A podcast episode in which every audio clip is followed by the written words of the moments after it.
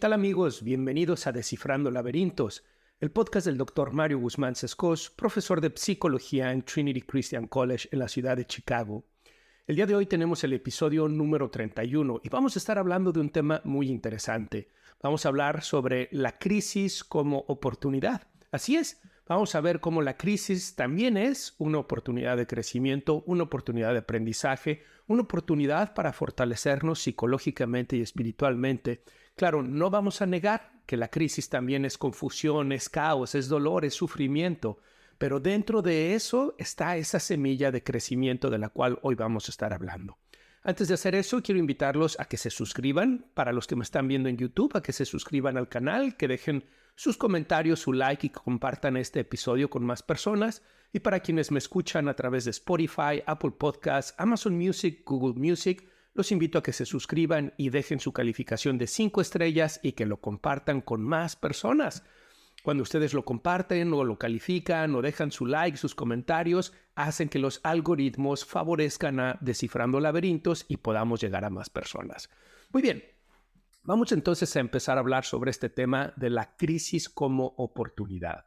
¿Por qué he decidido hablar de este tema? Bueno, la primera es porque parte de mi trabajo como psicólogo clínico es atender a personas en situación de crisis, pero también yo mismo he experimentado la crisis en distintos momentos de mi vida. He pasado por eventos violentos, he pasado por eventos económicamente difíciles, he pasado por migración, que la migración es una crisis en muchos sentidos. Y he podido ver cómo esas situaciones dolorosas, lamentables, también han traído tanto en mis pacientes como en mí mismo la oportunidad de aprendizaje, la oportunidad de conocernos mejor, la oportunidad de crecer psicológicamente, de crecer espiritualmente, de salir fortalecidos de distintas formas. Así que pensé que para todos aquellos que la están pasando mal, que la pueden estar teniendo un momento de crisis o incluso una situación crónica, tal vez es un tema de depresión, de ansiedad que te ha acompañado a través de mucho tiempo, bueno, tal vez este programa puede ser de ayuda, pero no es solamente para quienes están pasando la crisis que este programa puede ser de ayuda. Espero que también lo sea para los psicólogos, psiquiatras, terapeutas que me ven y que puedan saber cómo ayudarles a sus pacientes a manejar las crisis en su vida y que puedan verlas como una oportunidad y crecer y salir adelante de ellas. If you're struggling to lose weight, you've probably heard about weight loss medications like Wigovi or Zepbound, and you might be wondering if they're right for you. Meet PlushCare, a leading telehealth provider with doctors who are there for you day and night to partner with you in your weight loss journey. If you qualify, they can safely prescribe you medication from the comfort of your own home. To get started, visit plushcare.com slash weight loss. That's plushcare.com slash weight loss. Plushcare.com slash weight loss. Muy bien, vamos pues entonces a hablar sobre qué es esto de la crisis como oportunidad. Lo primero es que tenemos que tratar de entender eh, qué significa la palabra crisis. Y la palabra crisis, desde una perspectiva etimológica, proviene del griego krineine. Y esta palabra en griego significaba separar o decidir, o significa, porque todavía se utiliza como tal, separar o decidir. Fíjense qué interesante porque esta palabra crisis, krineine, en su sentido etimológico griego, no era un sentido negativo, pesimista, un sentido en el que forzosamente eh, se tendría que ver la situación como algo malo, sino que nos habla de separar y decidir. Los griegos lo entendían como la capacidad de juzgar, de decidir y de cambiar. Cuando nosotros estamos en una crisis, necesitamos justamente hacer eso, juzgar qué es lo que sucedió, qué nos ayuda y qué no nos ayuda, decidir cómo vamos a hacerle frente a esa situación, cómo podemos cambiar esa situación y finalmente llevarlo a cabo. Llevar a cabo esa decisión de cambiar, esa decisión de afrontar la situación y buscar un cambio. Y es cuando hacemos eso, cuando vemos la crisis como una oportunidad, cuando vemos la crisis como crineine, como algo que nos permite separar y decidir, algo que nos permite juzgar, decidir y cambiar el rumbo de nuestra vida, la situación que estamos viviendo, la experiencia, la relación que tenemos, sea lo que sea que está generando esa crisis, es ahí cuando podemos verlo como una fuente de aprendizaje y de crecimiento. Y para ello tengo siete pasos que les quiero recomendar. Siete pasos que pueden utilizar cuando ustedes estén en una situación de crisis o cuando tú como psicólogo o terapeuta estés acompañando a alguien en situación de crisis. El número uno es identificar qué te llevó ahí, identificar qué te llevó a este estado de crisis. Puede ser un evento traumático, por ejemplo, las personas que experimentan violencia, secuestros, asaltos, violaciones, extorsiones, asesinato de un ser querido, estar en medio de una balacera, de una situación violenta. Eso puede generar crisis hasta tal punto que las personas desarrollan lo que llamamos trastorno por estrés postraumático. Enfermedad médica, cuando alguien recibe un diagnóstico de una enfermedad crónica, degenerativa o mortal, Estoy pensando, por ejemplo, cuando alguien recibe un diagnóstico de SIDA, de HIV, SIDA, cuando alguien recibe un diagnóstico de demencia, cuando alguien recibe un diagnóstico de cáncer o cuando alguien incluso recibe un diagnóstico de otras enfermedades, como puede ser diabetes o como puede ser alguna enfermedad autoinmune, etcétera, puede provocar una crisis. Sin duda que lo puede provocar porque la persona se está confrontando con su mortalidad y como ustedes saben, muchas veces operamos con un sesgo que llamamos el sesgo de mortalidad negada. Es decir, creemos que la mortalidad es algo que les pasa a otras personas, pero no a nosotros. Y cuando recibimos un diagnóstico de esta naturaleza, puede ser sumamente confrontativo, puede ser crítico, puede llevarnos a crisis. O tal vez un problema psicológicos. Personas que padecen de trastorno bipolar, personas que padecen de adicciones, personas que padecen de depresión y que después de mucho tiempo de estar trabajando e intentando salir adelante, tal vez no lo logran, pueden entrar en un estado de crisis también. O por ejemplo el desamor, cuando alguien se siente traicionado amorosamente, cuando alguien se siente engañado. Una de las experiencias más dolorosas que he trabajado con pacientes es cuando acuden porque se dan cuenta que su esposo o su esposa han estado involucrados en una infidelidad. El dolor que eso experimenta psicológicamente, incluso físicamente, porque los pacientes te describen que hay un dolor físico, no solamente es psicológico, emocional, existencial, también es físico. Problemas financieros. Mm, es muy sorprendente ver cómo en las noticias, cómo los CEOs de grandes compañías, los directores de grandes compañías, que pareciera que han sido muy exitosos, que lo tienen todo, de pronto entra una devaluación y terminan suicidándose. Incluso personas que tal vez no han logrado esa riqueza, ¿no? Las personas que pueden tener una situación de pobreza, que pueden tener dificultades para cubrir lo necesario para ellos y sus familiares, pueden entrar en crisis. También hay crisis, digamos, de carácter existencial o de vacío espiritual cuando las personas no encuentran el sentido y el propósito de su vida. A veces es el contexto, es la ciudad donde vivimos, el país donde vivimos, la violencia, el ruido, la contaminación, en el contexto en el que estamos. O a veces es el trabajo, ¿no? Que uno puede estar en un trabajo y experimentar lo que llamamos mobbing, ¿no? Que es como una forma de acoso y maltrato laboral o las personas que están en la escuela y experimentan bullying, eso también es un elemento de contexto.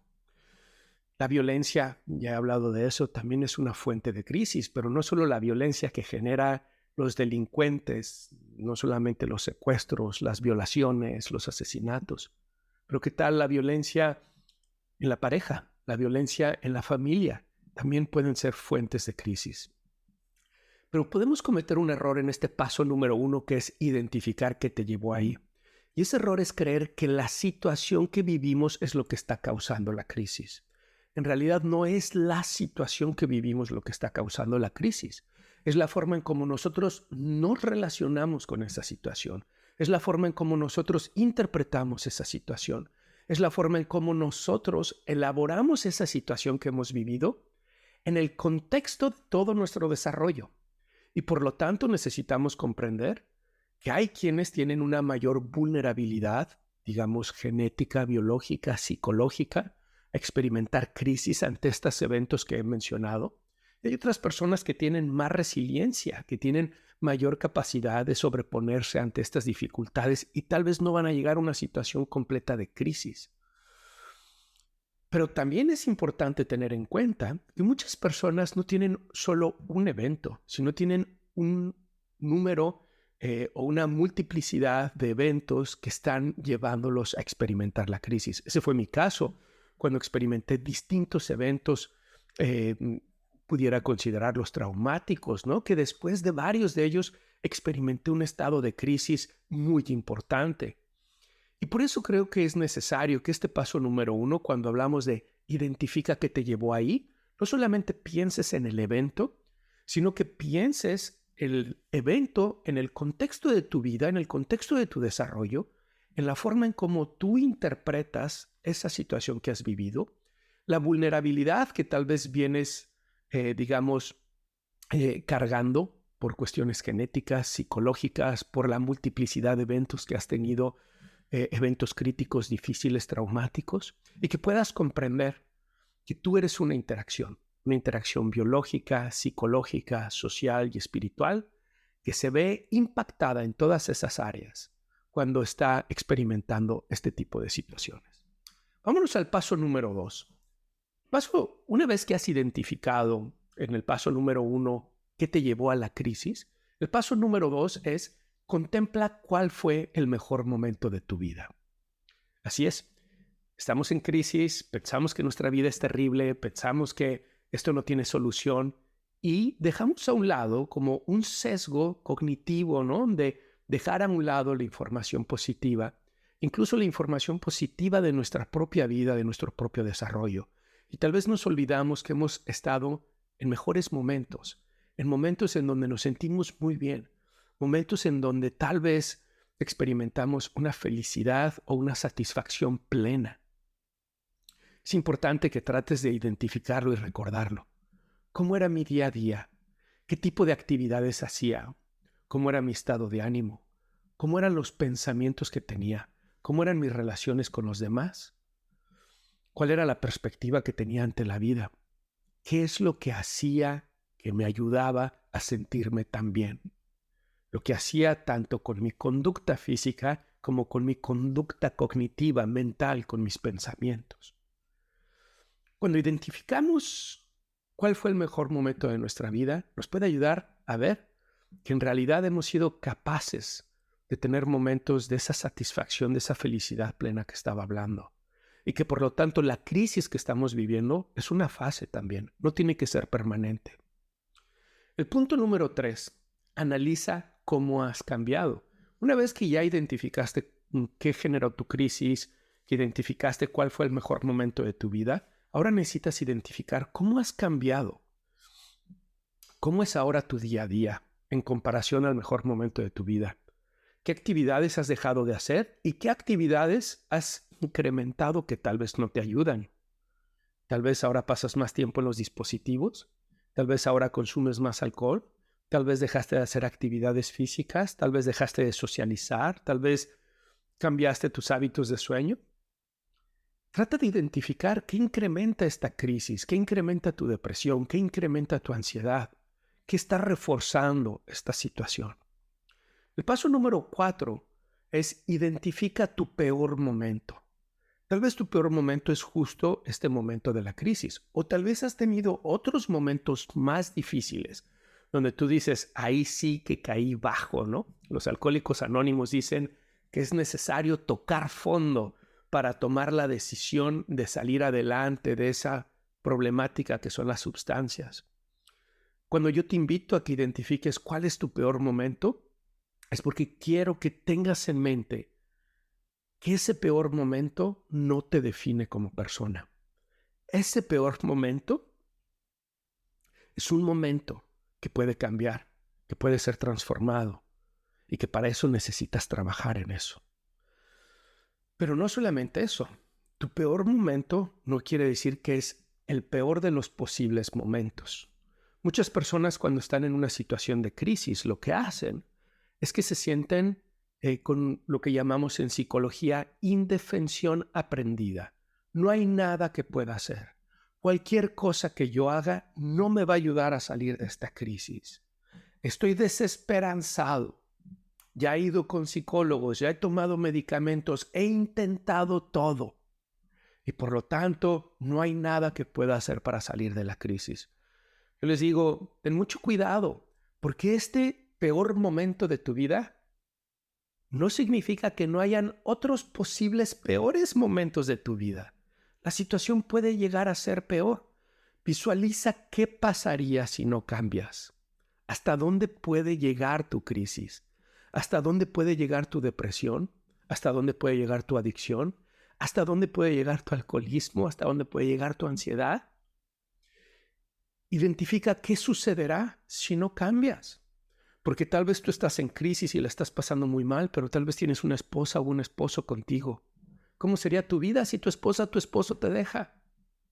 Tal vez le estás pasando muy mal, pero tienes un trabajo. ¿Cómo sería tu vida si pierdes el trabajo?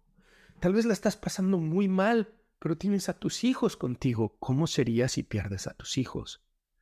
Tal vez le estás pasando muy mal, pero tal vez tienes salud física. ¿Cómo sería si pierdes la salud física? Cuando identificamos el peor momento de nuestra vida, también necesitamos cuestionarnos qué va a pasar si sigo por este camino.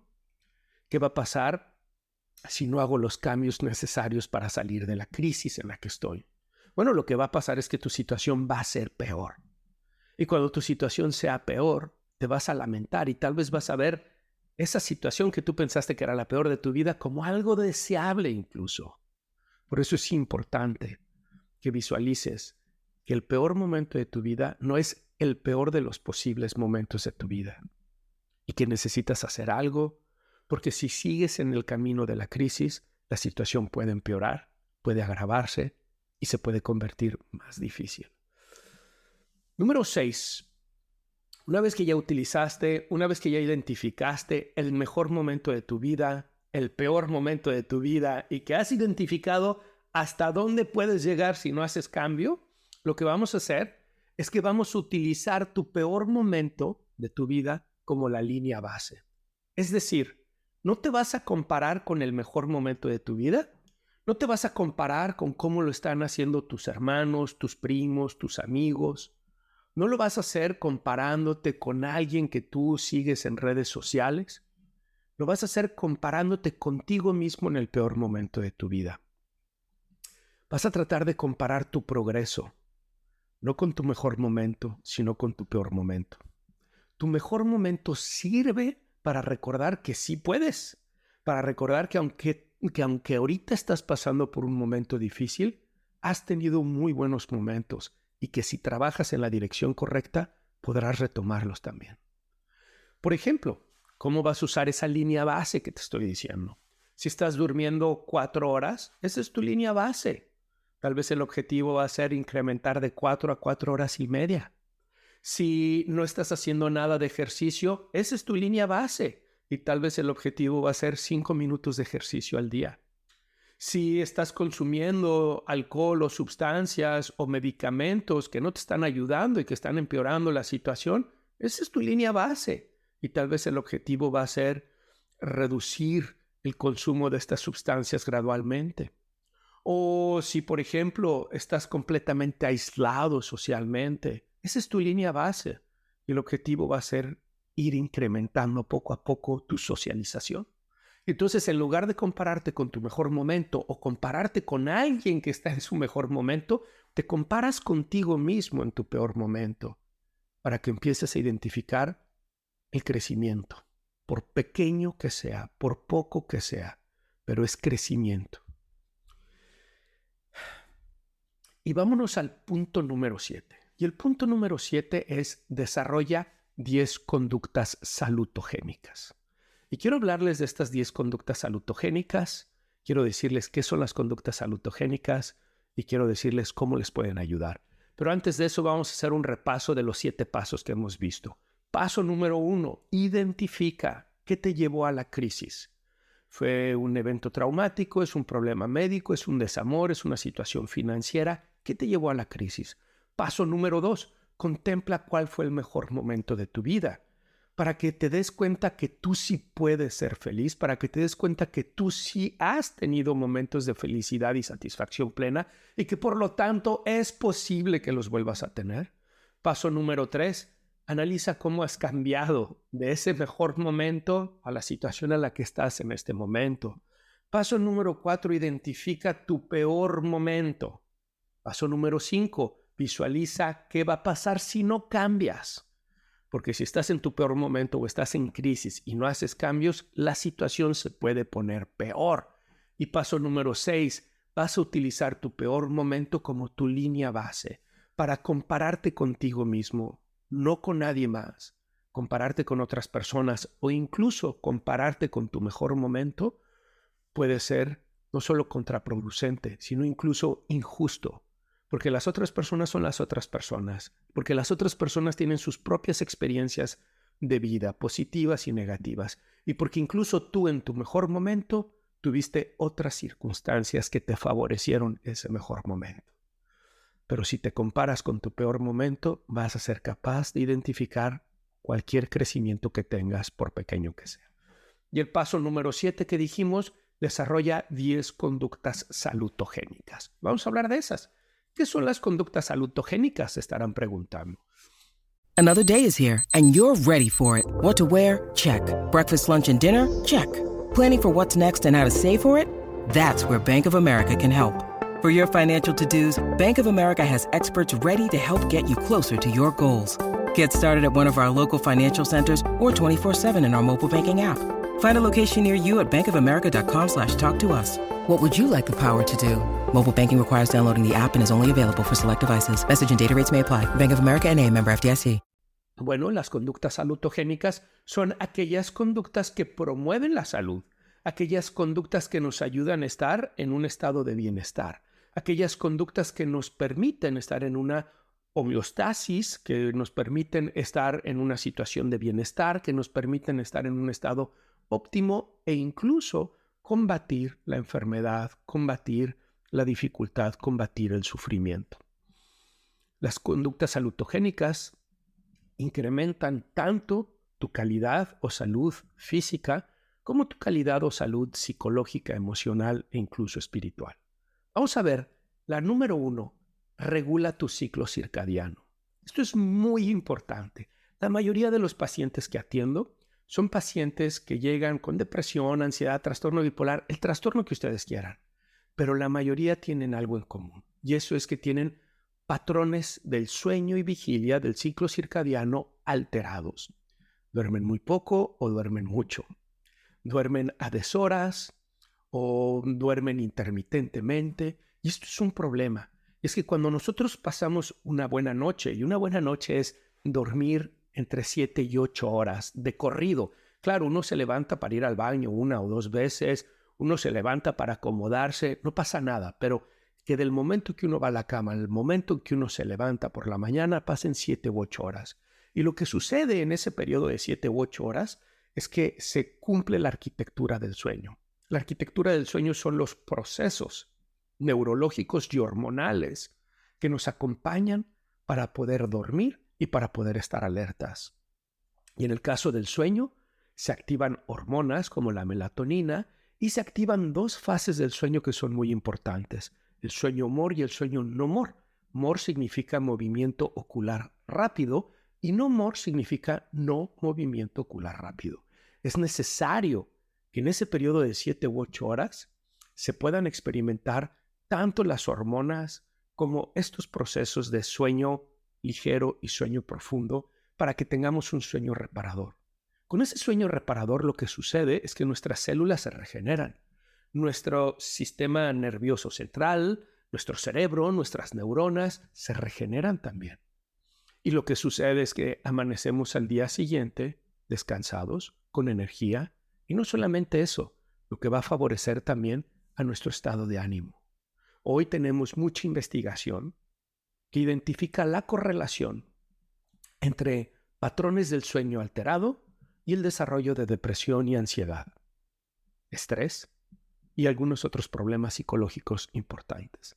Por eso a mis pacientes les digo, el paso número uno es atender tu sueño, atender tu ciclo circadiano, que puedas dormir entre 7 y 8 horas todos los días, por la noche, a la misma hora. Acuéstate a la misma hora, levántate a la misma hora. Algunos me dicen, es que tengo insomnio, tengo problemas para dormir. Bueno, tal vez es necesario revisar el concepto de higiene de sueño. ¿Cuáles son las conductas que estás haciendo que te llevan a dormir o a no dormir? ¿Estás tomando café? Porque si es así, deberías dejar de tomar café entre 8 y 10 horas antes de que te vayas a la cama. La cafeína tiene un periodo de vida en nuestro organismo entre 8 y 10 horas. Por eso muchas personas se van a la cama, se tomaron un café cuatro horas antes y no pueden dormir. Y dicen, no sé por qué no puedo dormir. Bueno, porque tienes la cafeína que está impactando. Algunas personas incluso se toman el café antes de irse a dormir y pueden dormir, pero hay un problema. Afecta la calidad del sueño. No tienen la experiencia del sueño profundo y por lo tanto no es un sueño del todo reparador. Por eso al día siguiente suelen despertarse sintiendo que no descansaron, a pesar de que durmieron siete u ocho horas. Los dispositivos es un gran problema. La computadora, el celular, las tabletas, la televisión están emitiendo luz azul y lo que sucede con la luz azul es que en nuestros ojos tenemos células muy pequeñas que funcionan como detectores de la luz. Y esos detectores de la luz activan las hormonas que nos mantienen despiertos. Cuando tú estás viendo el celular, estás usando la tableta, estás viendo la televisión, básicamente le estás diciendo a tu cerebro que es de día y que necesita estar despierto. Por eso cuando hemos usado estos dispositivos y nos vamos directamente a dormir, nos cuesta trabajo descansar. Incluso podemos tener imágenes en los ojos, ¿no? Como esta especie de luz en los ojos. Y si además el contenido fue perturbador, como cuando uno va a las redes sociales y ve todas las cosas que están sucediendo en el mundo, es todavía más difícil hacerlo. Esas son algunas recomendaciones de la higiene del sueño. Otras cosas que puedes hacer para regular tu ciclo circadiano y dormir mejor es tener una habitación fría. Es importante que tu habitación esté dos grados por debajo de tu temperatura corporal porque eso va a facilitar el sueño profundo. Así que dormir con aire acondicionado, con ventilador o con una ventana abierta que refresque tu habitación es una buena idea. Trata de no comer al menos una hora antes de irte a dormir, porque eso va a ayudar el proceso de la digestión y va a ayudar a que puedas dormir también de manera más apropiada. La segunda conducta salutogénica es cuida de tu nutrición. Así es, muchas personas no solamente abusan de la cafeína, que por cierto, la cafeína también se asocia con altos niveles de ansiedad. Si tú eres alguien que experimentas altos niveles de ansiedad, deberías de considerar reducir el consumo de cafeína. Pero el problema de la nutrición va más allá de eso. Tiene que ver también con los eh, alimentos preparados que estamos eh, eh, utilizando o consumiendo, preelaborados, digamos, la cantidad de azúcar que estamos consumiendo. Y aunque ustedes no lo crean, es importante porque la crisis no es, como les dije, solamente resultado de un efecto de una situación en particular, sino del contexto en el que se da en nuestro desarrollo y cómo nos relacionamos con eso. Las personas cuando están en una situación de crisis suelen buscar más comida chatarra, comida en altos que tiene altos contenidos calóricos o altos niveles de azúcar. Y lo que sucede es que en el momento cuando comemos esos alimentos, pastelillos, galletas, etcétera, generan una sensación de, sensación de bienestar. Pero es contraproducente, es un efecto paradójico porque lo que va a suceder es que con los carbohidratos y con el azúcar después vamos a tener picos de energía que nos van a hacer sentir que tuvimos mucha energía y después que perdemos la energía. No solamente eso, hoy tenemos también investigación que identifica la correlación entre estos alimentos y estados de ánimos depresivos y ansiosos, pero además asociados con otros problemas como el tema de la obesidad, el tema de la diabetes y que muchas personas cuando están en situación de crisis se abandonan, empiezan a comer de manera inapropiada, después desarrollan problemas de obesidad, sobrepeso, diabetes, etc. Y su cuadro se complica más.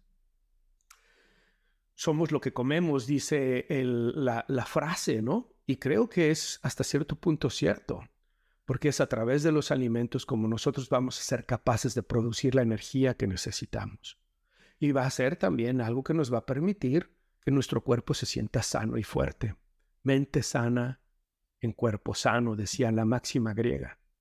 si tu cuerpo no está atendido apropiadamente, va a ser muy difícil que psicológicamente te vayas a sentir bien. Es muy interesante, incluso en los niños lo vemos. Niños que tienen trastorno por déficit de atención, por ejemplo, suelen ser niños que tienen muy malos hábitos alimenticios. Y hoy tenemos investigación que se asocia con eso también. La conducta número tres, la conducta salutogénica número tres, tiene que ver con la actividad física. Así es, tenemos investigación que señala que incluso programas de actividad física pueden ser tan efectivos como el manejo de la depresión a través de antidepresivos, a través de los medicamentos. Cuando nosotros estamos activos físicamente, cuando salimos a caminar, salimos a correr, salimos a andar en bicicleta, cuando vamos al gimnasio, cuando hacemos un deporte, no solamente nos tonificamos, no solamente nos fortalecemos, no solamente nos vemos mejor, sino que nos sentimos mejor. Y nos sentimos mejor porque necesitamos entender que el concepto de la energía no es algo que tenemos o no tenemos, es algo que generamos a través de nuestro estilo de vida, durmiendo, alimentándonos y ejercitándonos apropiadamente. La oxigenación que se genera. Además, de las hormonas y neurotransmisores que nos van a ayudar a sentirnos bien a través de la actividad física es muy importante. Dopamina, noradrenalina, serotonina, todas estas sustancias nos van a ayudar a que nosotros experimentemos bienestar en medio de la crisis. Pero no solamente eso. Los que hemos estado en situación de crisis, cuando decidimos hacer actividades físicas, salir a caminar, salir a correr, empezamos a ver que nuestros pensamientos empiezan a elaborar de una manera distinta. Incluso personas que no están en crisis pueden decirte que es a través del ejercicio cuando encontraron inspiración para algunas de sus mejores ideas, las ideas que les ayudaron a resolver problemas. Entonces, llevamos tres conductas salutogénicas. Regula tu ciclo circadiano, atiende tu nutrición, tercero, controla la actividad física, genera actividad física Número cuatro, controla los dispositivos. Tenemos investigación que está señalando cómo tenemos una crisis de salud mental y pareciera que hay una correlación directa entre las redes sociales, los dispositivos y la salud, la crisis de salud mental que estamos teniendo, al menos con los adolescentes. Y las chicas son especialmente vulnerables a estos problemas de salud mental relacionados con las redes sociales, con los dispositivos. Y es que los seres humanos estamos diseñados, pensados, evolucionados, como tú quieras ponerlo, para la socialización, para el encuentro con los demás, para la colectividad, para estar en grupo, no para estar aislados. Y las redes sociales y la tecnología, a pesar de que traen grandes beneficios y maravillas, no puedo hablar mm, solo de manera negativa cuando yo me he beneficiado tanto con mi canal de YouTube, con mi eh, podcast de Descifrando Laberintos, con mis cuentas de redes sociales que me han permitido conectar con personas en más de 35 países del mundo. Pero lo que sucede es que también generan una falsa sensación o idea de conexión y las redes sociales y los dispositivos no son sustituto de la interacción real cara a cara con otros seres humanos. Por eso tienes que ser muy cuidadoso con el tiempo que consumes de redes sociales, de dispositivos. Ponte límites, ponte horarios específicos. No es solamente que está limitando tu interacción social con otras personas, es que también está limitando tu capacidad de actividad física, está limitando tu ciclo circadiano, está afectando tu nutrición. Hoy tenemos investigación que señala que mientras más tiempo se pasa en las pantallas, peor se alimenta la gente y más riesgo de obesidad tiene. Pero también el tiempo que pasamos en los dispositivos y las redes sociales afecta nuestra productividad laboral e intelectual. Número 5. Ten un diario de pensamientos. En la terapia cognitivo-conductual, una de las primeras recomendaciones que les hacemos a nuestros pacientes es que lleven un diario de pensamientos, para que escriban las cosas que están viviendo y que escriban los pensamientos que tienen acerca de esas situaciones que van viviendo. Quienes lo hacen así experimentan que sus pensamientos disminuyen en intensidad y frecuencia. Me refiero a los pensamientos negativos, patológicos, irracionales, obsesivos disminuyen su intensidad y su frecuencia, pero además aumentan los pensamientos objetivos racionales que les ayudan a enfrentar los problemas. Escribir genera dos eh, fenómenos muy importantes. Uno es el eh, procesamiento cognitivo. Nos ayuda, digamos, a digerir las experiencias negativas que estamos viviendo o que hemos vivido. Pero dos, nos ayuda también a tomar perspectiva de la situación y por lo tanto venir con nuevas ideas sobre cómo manejar la situación. Así que ten un diario de pensamientos. Conducta salutogénica número 6. Acude a terapia. Si tú estás en una situación de crisis, es muy probable que te encuentras ahí porque has tenido experiencias traumáticas, experiencias dolorosas, experiencias que han sido abrumadoras.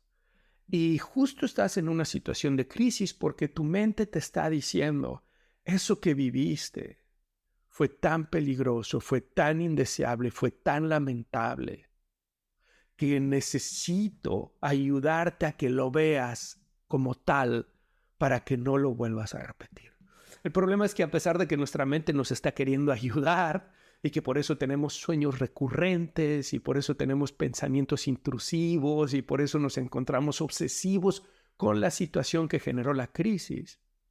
El problema es que a pesar de que nos está queriendo ayudar, mientras más hacemos eso, más cavamos en el problema, más difícil va a ser salir del problema. En la terapia lo que va a suceder, dependiendo del problema que tú tienes, es que te van a ayudar realmente a que puedas aprender de esa situación, puedas elaborarla y puedas crecer de esa situación.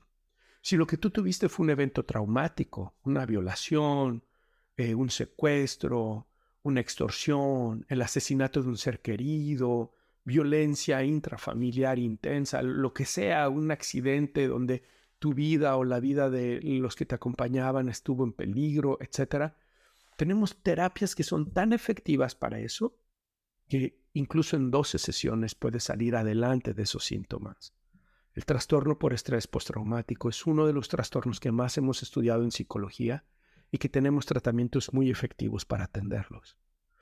La terapia de procesamiento cognitivo es una y la terapia de exposición prolongado es la otra te invito a que busques algunas de estas dos terapias.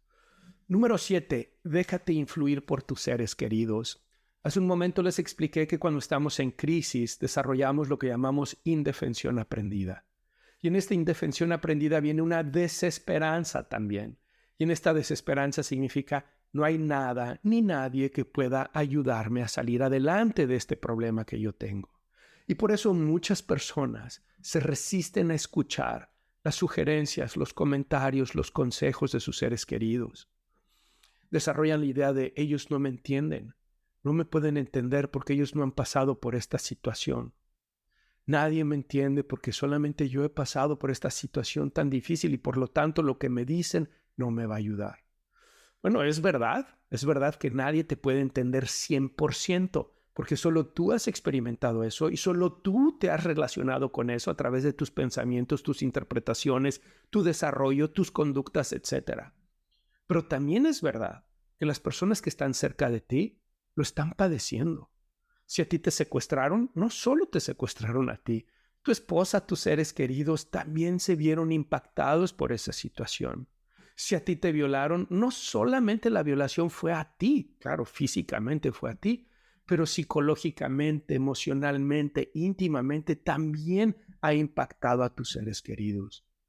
Si tú fuiste víctima de extorsión o si tú tienes una crisis económica, no solamente tú, también tus seres queridos están viendo impactados por eso.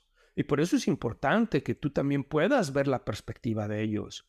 Uno, para que los entiendas y puedas reconocer su sufrimiento también eso te va a ayudar a sentirte mucho más conectado porque ellos se van a sentir conectados contigo.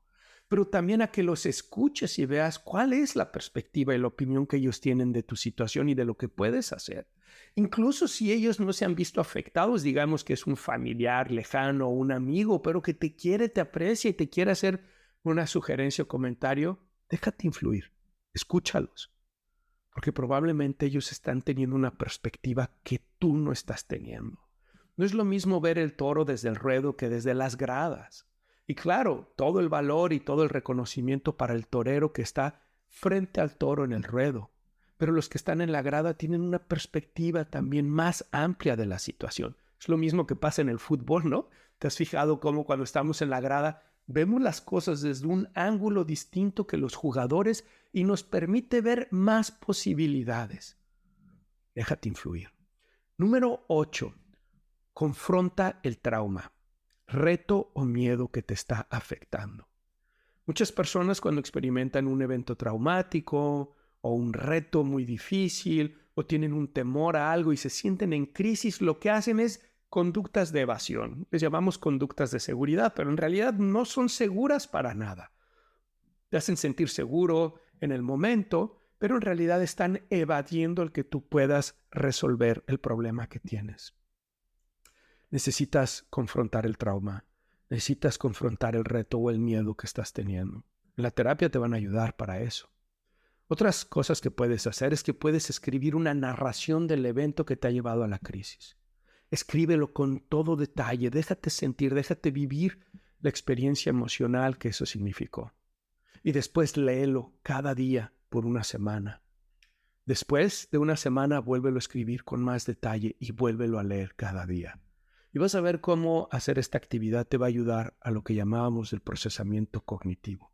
Claro, si el evento fue muy difícil, si tú te sientes sumamente impactado, es mejor que lo hagas con un acompañamiento terapéutico porque tu terapeuta te va a ayudar a hacerlo de la manera apropiada y también te va a proveer de una contención en caso de que lo necesites.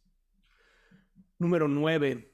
Ten recordatorios de lo que estás haciendo. Ten recordatorios de estas 10 conductas salutogénicas. Ten recordatorios de ese mejor momento de tu vida, el peor momento de tu vida, lo que puede pasar si no cambias de la línea base. Ten recordatorios de lo importante que es regular tu ciclo circadiano, atender tu nutrición adecuada, tener actividad física, controlar tus dispositivos, de tener un diario de pensamiento, de acudir a terapia, de dejarte influir, de confrontar el trauma. Puedes tenerlos, estos recordatorios, en tu celular como alarmas que se activan. Puedes tenerlos en tu habitación, en post-its o cartulinas que te recuerden lo que estás haciendo y por qué lo estás haciendo y para qué lo estás haciendo y lo que estás haciendo. O puedes tenerlo incluso pidiéndole a alguien que te recuerde, un ser querido, por ejemplo. Ayúdame a recordar estas 10 conductas salutogénicas que Mario nos recomendó. Ayúdame a recordar que si bien este es el peor momento en mi vida, también es cierto que he tenido otros buenos momentos y que por lo tanto aún puedo tenerlos. Ayúdame a recordar que si no hago los cambios necesarios, esto se puede poner peor. Y tal vez esa persona con amabilidad, contacto, pueda acercarse y decirte, te recuerdo que estás enfrentando la crisis. Date la oportunidad de salir a hacer el ejercicio físico que tienes que hacer hoy. Ten recordatorios. Y número 10, esto es muy importante. La conducta salutogénica número 10 es celebra los logros. Así es. Estás pasándola mal, estás en una crisis, probablemente estás en el peor momento de tu vida. Y tal vez en este momento te sientes desesperanzado, te sientes que no hay nada que puedas hacer, tienes indefensión aprendida, te sientes incomprendido. Pero en tu vida no todo está mal. Tal vez la mayoría está mal, tal vez un mayor porcentaje, pero tal vez hay cosas que están bien. Lo mismo es contigo. No todo lo que haces está mal. También hay cosas que haces bien. Y es importante que celebres esas cosas, por pequeñas que sean. Cada paso en la dirección correcta necesita celebrarse. Cada paso que te aleja de la crisis y te lleva al crecimiento y te lleva a la recuperación y te lleva a retomar las riendas de tu vida, necesita celebrarse. Dormiste en lugar de cuatro horas, cinco horas, necesita celebrarse. Dándote una palmada en la espalda, reconociéndolo contigo mismo. ¿Te saliste a caminar? ¿Fueron solo cinco minutos? ¿No es gran cosa? Sí, sí es gran cosa, porque antes eran cero minutos y cinco minutos es mejor que cero. Y necesitas ser reconocido te estás alimentando mejor, necesitas ser reconocido. ¿Y cómo puedes reconocerte además de las palmadas en la espalda? Bueno, puedes darte premios. Por ejemplo, ¿te gustan las redes sociales? Utilízalas como premio tu esfuerzo. No las veas hasta que hayas salido a caminar esos cinco minutos o diez o los que te hayas trazado. ¿Te gustan mucho los postres, las nieves, etcétera? Ok, solamente ten acceso a ellas cuando te has alimentado de manera apropiada. ¿Te gusta mm, tomar un café? ¿Te gusta tomar una cerveza? Solamente ten acceso a eso si has estado haciendo el esfuerzo. Esta forma de reconocerte a ti, de premiarte a ti, también de tener un diálogo amable, eh, agradecido contigo mismo, es muy importante. Porque si solamente haces esto desde el esfuerzo, desde la disciplina, te vas a cansar. Y si tus seres queridos están al tanto de lo que están haciendo, ellos también necesitan celebrarte. Si tú eres una esposa o un esposo de la persona en crisis, o si eres el psicólogo el terapeuta, también tienes que celebrar y reconocer cada paso que hace en la dirección correcta. Esto es parte del reforzamiento social que es tan importante en el desarrollo de las conductas. Vamos pues a listar las 10 conductas salutogénicas del punto número 7 y último punto de cómo transformar la crisis en oportunidad. Y dijimos que estas 10 conductas salutogénicas son, uno, regula tu ciclo circadiano de 7 a 8 horas diarias de sueño, acostándote siempre a la misma hora, levantándote siempre a la misma hora. Dos, cuida tu nutrición, que sea una nutrición balanceada, más frutas, verduras, menos carbohidratos. Trata de disminuir el azúcar al máximo no pases de 40 gramos de azúcar si eres hombre y no pases de 30, 30, de 30 gramos si eres mujer al día, ¿ok? Eh, sean cuidadosos también con los carbohidratos. Número tres, ten actividad física. No tienes que ser un Ironman, no tienes que correr un maratón. Simplemente activa. Tu cuerpo evolucionó para la actividad física, no para la vida sedentaria. Número cuatro, controla tus dispositivos. No son sustituto de la interacción real y sí pueden impactar negativamente tus emociones, tu desarrollo laboral, tus relaciones sociales, etc. Número cinco, ten un diario de pensamientos. Escribe lo que te está pasando y vas a ver cómo te va a ayudar a procesarlo cognitivamente y a tomar distancia de la situación. Número seis, acude a terapia. Lo dijimos, en la terapia te van a ayudar a que puedas enfrentar las dificultades que tienes, a sentirte, sentirte acompañado y contenido en esa situación. Número siete, déjate influir por tus seres queridos. Ellos tienen una perspectiva distinta del problema. Algo podrás aprenderles. Número ocho, confronta el trauma, el reto o el miedo que te está afectando. Deja de evadirlo. Tienes que agarrar el toro por los cuernos. Te vas a dar cuenta que eres más fuerte que tu trama, que tu miedo, que tu reto que tienes enfrente de ti. Si necesitas acompañamiento, ve a terapia. Pero si sigues evadiendo tu trauma, tu reto, tu miedo, no te va a funcionar bien. Número nueve, ten recordatorios. Nuestra mente le gusta irse por lo fácil y lo difícil solemos olvidarlo. Y esto no va a ser fácil, pero no es imposible. Así que ten recordatorios que te ayuden a recordar por qué estás haciendo esto, para qué estás haciendo esto, cuál fue el peor día de tu vida para que sea la línea base, cuál fue el mejor día de tu vida para que sea esa tu inspiración y sigas trabajando en el camino correcto. Y finalmente, celebra los logros. Esa es la conducta salutogénica número 10. Eh, celebra cada logro, por pequeño que sea, pero si es un paso en la dirección correcta, tiene que celebrarse. Les voy a dejar por aquí, en algún lugar de esta pantalla, una imagen con los 10 pasos para que puedan escribirlos. Finalmente, algunos de ustedes se estarán preguntando, oye Mario, ¿qué onda con los psicofármacos? ¿Qué onda con los antidepresivos, los ansiolíticos?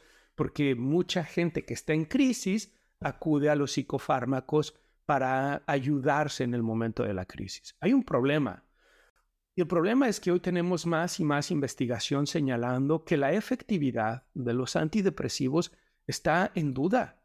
E incluso la hipótesis de la serotonina que durante 20 años estuvieron diciendo que era un desbalance bioquímico lo que provocaba la depresión, un problema con la serotonina, hoy se ha mostrado que no se fundamenta esa hipótesis.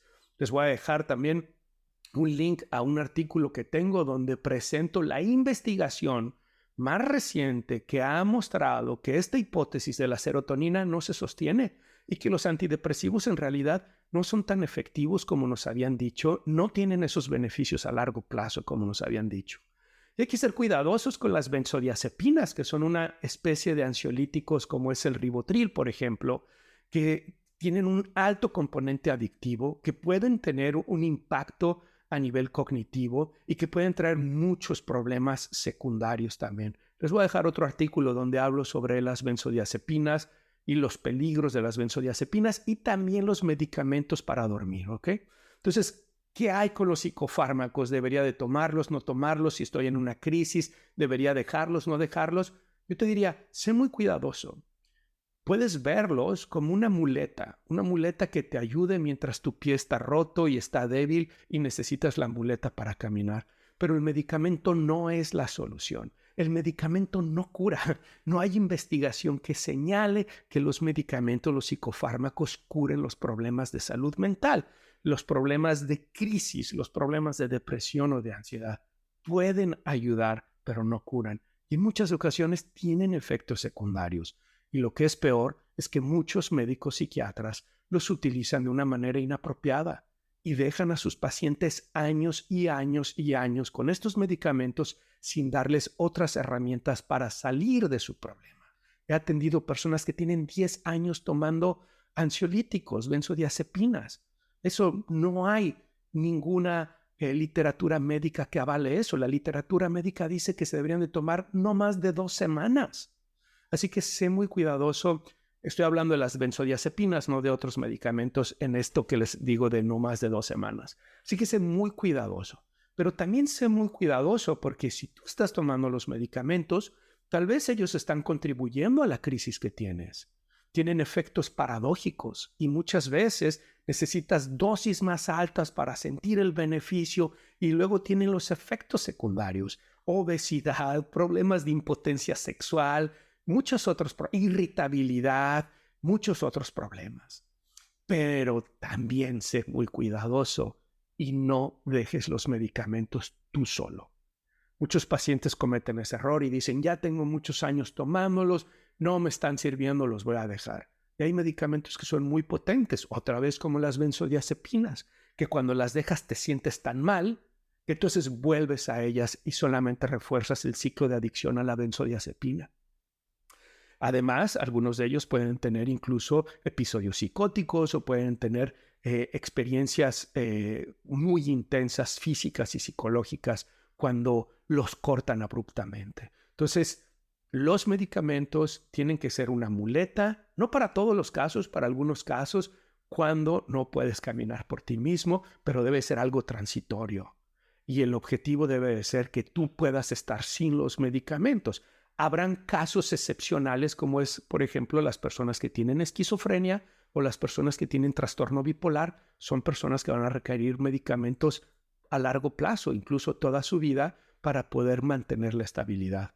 Pero cuando estamos hablando de una crisis, cuando estamos hablando de una situación de ansiedad, incluso una situación de depresión, seamos muy cuidadosos, que sean estrategias transicionales, mm, que sean estrategias que están llamadas a terminar y si tú estás pensando en quitar los medicamentos, hazlo en compañía de un médico que te ayude a hacerlo gradualmente. No dejes que sea de bote pronto porque la vas a pasar fatal, ¿ok? Pero gradualmente, con todo un plan, especialmente si estás tomando benzodiazepinas que tienen un efecto muy negativo en la salud. Em, mm, y muchas de las situaciones que nos llevan a la crisis Incluso es contraproducente que tomes el medicamento. Por ejemplo, el trastorno por estrés postraumático. Se ha visto que quienes toman ansiolíticos cuando tienen trastorno por estrés postraumático tienen riesgo de que el trastorno se haga crónico y más grave, porque el medicamento termina funcionando como una conducta de seguridad, como una conducta de evasión, lo cual impide que la persona confronte la experiencia traumática y con ello se dé el procesamiento cognitivo que es tan necesario para superar el trastorno por estrés postraumático. Así que sean cautos con los medicamentos. Habrá quienes los necesiten. Muchas personas no lo necesitan y lo están tomando porque hay una sobremedicación en este momento de psicofármacos. Y muchas otras personas tal vez lo necesitaron en un momento, pero se han mantenido porque no les han dado alternativas al medicamento, lo cual es inapropiado. ¿Ok? Muy bien, habiendo dicho esto, vámonos a la última sección de este episodio, que es la recomendación. Y la recomendación que traigo el día de hoy es un libro. Quiero recomendarles un libro que a mí me gustó mucho. Su autor es Ryan Holiday, es un estoico contemporáneo y él eh, escribió un libro que se llama El obstáculo es el camino. The obstacle is the way en, en, inglés, por si quieren leerlo en inglés o en español, El obstáculo es el camino de Ryan Holiday. Me gustó mucho, me sirvió mucho cuando yo estaba en una situación de crisis Estoy seguro que les va a gustar. No es un psicólogo, es un filósofo estoico y se parecen mucho a los psicólogos cognitivo-conductuales. Muy bien, les quiero mandar un fuerte abrazo a todos. Espero que hayan disfrutado este episodio, que sea de su agrado. Nuevamente suscríbanse si estás en YouTube. Eh, suscríbete al canal, dale like a este episodio, compártelo con más personas, deja los comentarios. Y si me estás escuchando en Spotify, en Google Podcast, Amazon Music, Apple Podcast, también te invito a que te suscribas, a que dejes tu calificación de 5 estrellas y compartas el episodio con más personas. Les mando un abrazo, espero que estén muy bien y hasta pronto.